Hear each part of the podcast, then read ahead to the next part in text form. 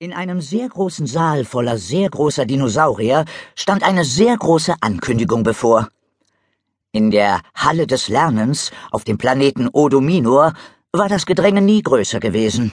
Doktoren, Professoren, Wissenschaftler, Fernsehkameras, alles zwängte sich hinein. Überall war aufgeregtes Dinosauriergeplapper zu hören. Um welche große Neuigkeit ging es? Was hatte der große Professor Sog jetzt wieder entdeckt? Zwei Dinosaurier im Saal wussten es schon. Und einer von ihnen hielt offenbar nicht gerade viel davon. Ich verstehe nicht, warum wir den weiten Weg herkommen mussten, brummte Captain Tex Stegosaurus. Ich bin seit meiner Astrosaurierprüfung nicht mehr in einer Halle des Lernens gewesen. Ein bisschen Geduld, Captain, flüsterte seine Gefährtin Gypsy. Sobald wir mit dem Reden fertig sind, kann unsere Mission beginnen. Das wird doch Zeit, erklärte Tex. Er war Captain des Dinosaurier Space Service und lebte für das Abenteuer. Mit seiner mutigen Astrosauriermannschaft flog er auf der DSS Sauropod, dem großartigsten Raumschiff im Jurassic-Quadranten, durchs Weltall. Gypsy, eine gestreifte Hadrosaurierin, war seine Kommunikationsoffizierin. Sie und Tex waren gekommen, um Professor Sog zurück zur Sauropod zu bringen, ihn und einige ganz besondere Gäste. Gypsy wusste, wie beschäftigt ihre Mannschaftskollegen oben im Orbit gerade waren. Arx Orano, ein kluger Triceratops und Tex erster Offizier, war gerade dabei, die Systeme der Sauropod zu überprüfen. Und Iggy Zahn, ein hartgesottener Iguanodon und Chefingenieur der Sauropod, heizte schon mal die mächtigen Motoren vor. Ihre anstehende Reise ins All würde die längste sein, die sie jemals unternommen hatten. Na, endlich! rief Tex so laut, dass es Gypsy fast vom Boden hob. Da kommt Professor Sog.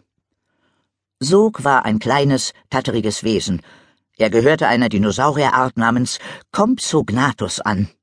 Das Publikum johlte und trampelte mit den Füßen, als der komische kleine Kerl die Bühne betrat. Neben einem geheimnisvollen, von einem schwarzen Tuch verdeckten Bündel blieb er stehen. Im Saal wurde es schlagartig still. Die Dinosaurier schauten zur Bühne hinauf und warteten mit angehaltenem Atem auf die ersten Worte des Professors.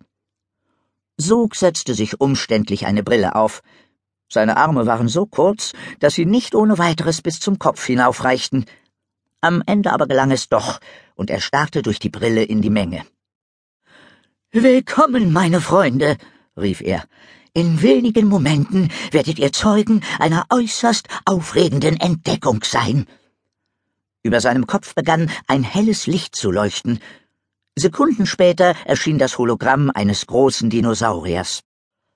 Ein wenig sah er wie ein Stegosaurus aus, nur mit längerem Hals und äh, das ist ein Plateosaurus, sagte Sog.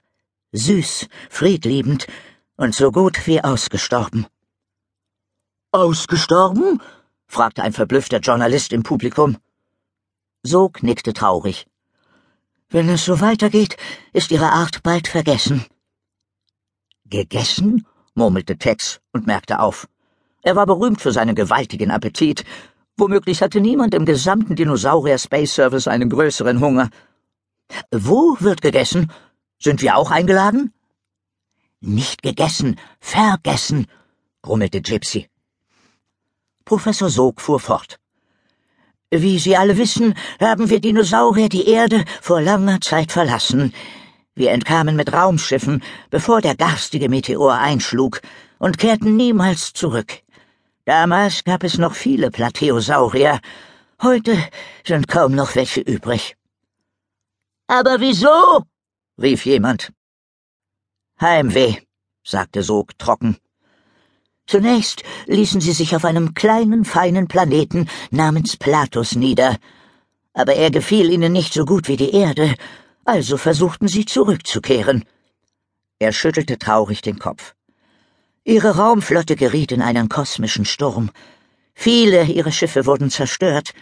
Die wenigen Überlebenden schleppten sich zurück nach Platus, nur um herauszufinden, dass dort in der Zwischenzeit die T-Rex die Macht übernommen hatten. Die Menge gab murmelnd ihrer Empörung Ausdruck. Ich weiß noch, darüber habe ich was gelesen,